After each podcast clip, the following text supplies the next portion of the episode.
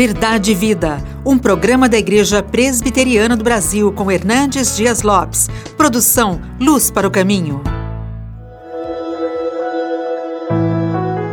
Tendo Jesus saído do templo, ia se retirando quando se aproximaram dele os seus discípulos para lhe mostrar as construções do templo. Ele, porém, lhes disse: Não vedes tudo isso? Em verdade vos digo que não ficará aqui pedra sobre pedra que não seja derribada. No Monte das Oliveiras achava-se Jesus assentado quando se aproximaram dele os discípulos em particular e lhe pediram: Dize-nos quando sucederão essas coisas e que sinal haverá da tua vinda e da consumação do século. O Senhor Jesus Cristo está no Monte das Oliveiras, de frente para o templo ampliado e embelezado pelo rei Herodes o Grande, o Herodes I. Era um palácio de uma beleza magnificente, um palácio de mármore bordejado de ouro, uma das obras arquitetônicas mais belas daquele primeiro século. Os discípulos galileus,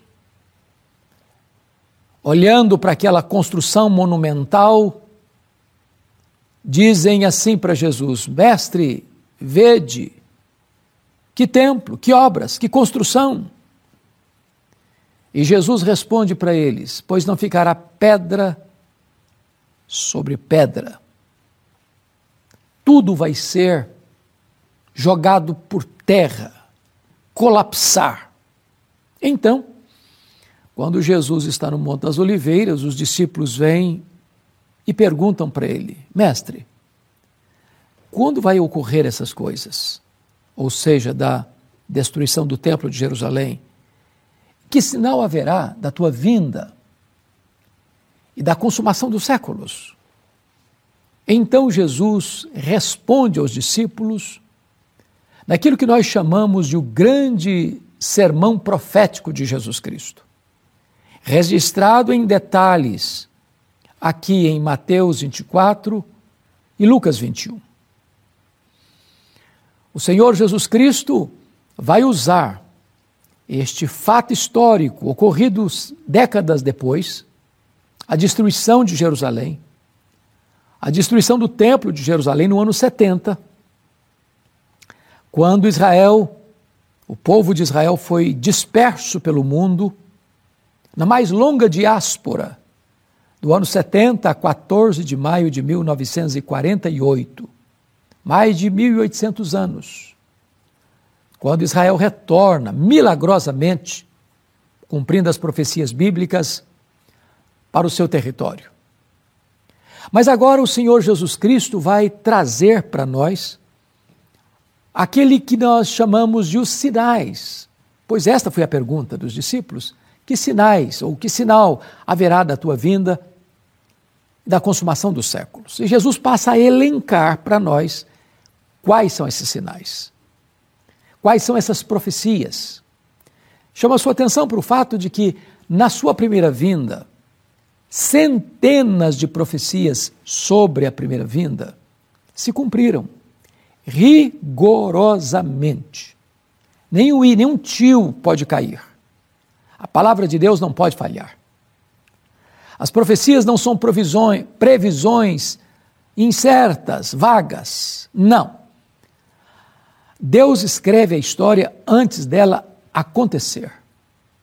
Se, as, se os sinais da primeira vinda se cumpriram, os sinais da segunda vinda estão se cumprindo. E hão de se cumprir, literal e rigorosamente. Quais são esses sinais? Veja você, em primeiro lugar, quando Jesus alerta no verso 4, Mateus 24, 4: Vede que ninguém vos engane, porque virão muitos em meu nome dizendo eu sou Cristo e enganarão muitos. E aqui está o primeiro sinal: o engano religioso.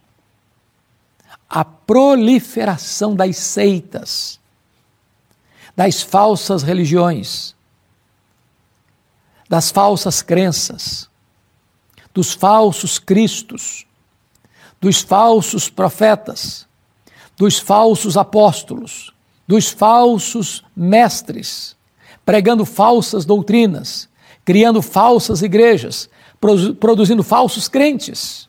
Este é o primeiro sinal. Uma galopante apostasia e abandono da verdade. Depois, no verso de número 6, está escrito: E certamente ouvireis falar de guerras e rumores de guerras. E ele vai dizer que se levantará nação contra nação, reino contra reino. Então, este é um segundo sinal, a explosão dos conflitos internacionais ou domésticos. Arnold Toynbee chegou a afirmar que a história da humanidade é a história das guerras. Nós selamos um acordo de paz, investindo em armamentos de destruição. O arsenal nuclear que nós temos hoje dá para destruir o planeta mais de uma dezena de vezes. O orçamento mais robusto das nações é com as guerras, é com armamentos de guerras. A paz que nós temos entre as nações é uma paz postiça, a paz do medo. Nós só no século passado, no século XX, enfrentamos duas sangrentas guerras mundiais. A primeira, 1914 a 1918, mais de 30 milhões de pessoas foram mortas. Depois vem a Segunda Guerra, 1939 a 1945, mais de 60 milhões de pessoas mortas.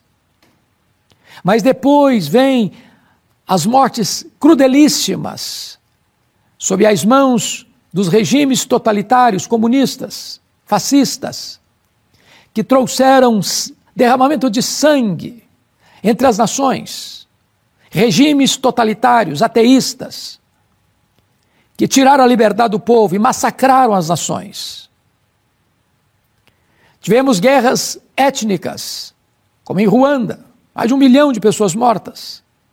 Guerras religiosas, que ainda espalham terror mundo afora. E isto é um sinal eloquente da segunda vinda do Senhor Jesus.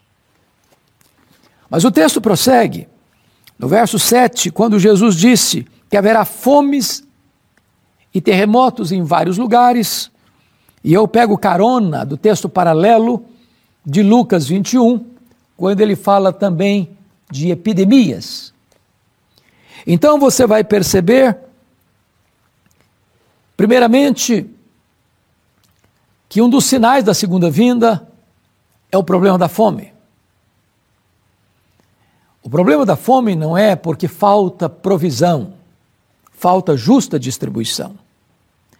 Enquanto uns morrem de comer, outros morrem de fome. Se nós usássemos todos os recursos que tem e se gasta com armas de destruição para distribuir pão, não haveria fome no mundo.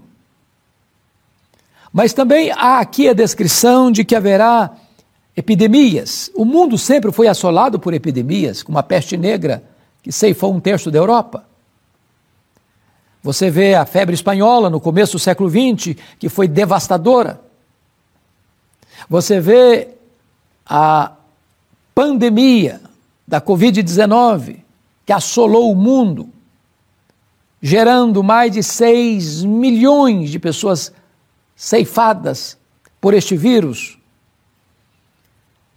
E as epidemias estão por aí, desafiando a ciência, abalando o poder político e econômico das nações.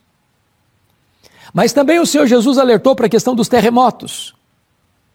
Vale destacar que esses terremotos, que sempre existiram, estão se intensificando num volume estratosférico.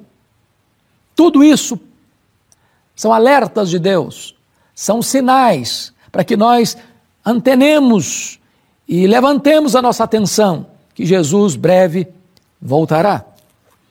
Mas tem mais, no versículo 8, Jesus fala da perseguição religiosa.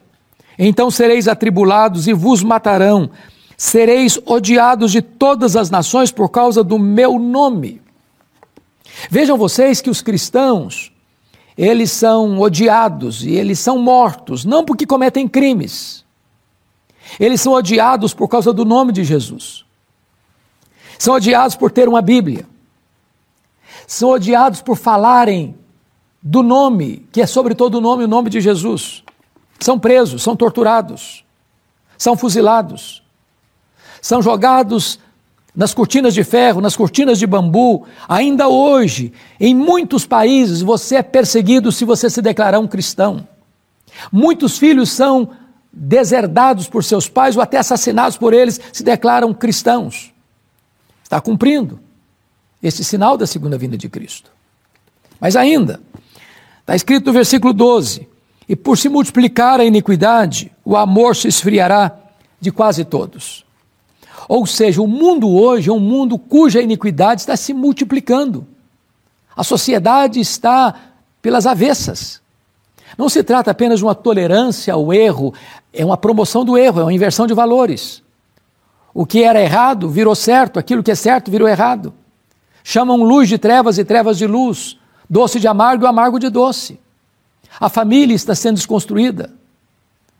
A ideologia de gênero tem sido devastadora para atormentar as famílias e dis trazer distúrbios para a mente das crianças. A liberação das drogas, devastando a saúde emocional da nossa juventude. O crime sendo incentivado, as injustiças sendo praticadas. Todas estas coisas são como que uma, uma explosão de iniquidade, onde a vida não é valorizada na prática criminosa do aborto, onde as drogas são liberadas para destruir famílias, onde a ideologia de gênero destrói a questão da essência da formação humana, porque Deus fez homem e mulher, segundo a sua imagem e a sua semelhança. Todas essas formas de iniquidade são para nós um alerta: Jesus breve voltará. Mas eu quero concluir com um sinal que está aqui no verso 14: E será pregado este evangelho do reino por todo o mundo, para testemunhar todas as nações. Então virá o fim apesar das proibições, apesar das limitações, apesar das, as, das perseguições crudelíssimas que os cristãos têm sofrido por pregar o Evangelho, o texto está dizendo que este Evangelho do reino será pregado em todas as nações. Então virá o fim. E eu louvo muito a Deus porque nós estamos vivendo numa época muito empolgante da história, apesar de todas as lutas que descrevi, que é a, a, a chegada da internet, onde você pode falar para as nações, onde você pode pregar, e esse sermão que eu estou pregando para você vai subir para uma plataforma de YouTube e pessoas vão poder assistir essa mensagem no mundo todo. E eu louvo a Deus por isso, porque desta maneira nós estamos com portas e janelas abertas para o mundo, para que o Evangelho seja pregado em todo o mundo e assim cumprir essa profecia bíblica. Está escrito: então virá o fim. Então Jesus voltará. Então Jesus se assentará no trono para julgar as nações. Então Jesus Cristo vai reinar com a sua igreja para sempre e sempre e sempre. Nós não sabemos o dia nem a hora, mas recebemos um alerta: vigiai, vigiai, porque a vinda de Jesus será breve, será pessoal, repentina, inesperada, vitoriosa e gloriosa. Você está preparado para se encontrar com Deus? Você está preparado para a segunda vinda de Cristo? Hoje é o momento, agora é o tempo de você se preparar entregando a sua vida a Jesus. Eu vou orar por você.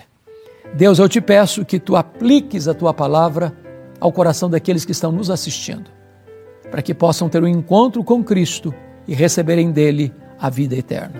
Oramos assim, em nome de Jesus. Amém. Verdade e Vida, com Hernandes Dias Lopes, um programa da Igreja Presbiteriana do Brasil, produção de Luz para o Caminho. Luz para o Caminho, o Evangelho de Cristo através da mídia.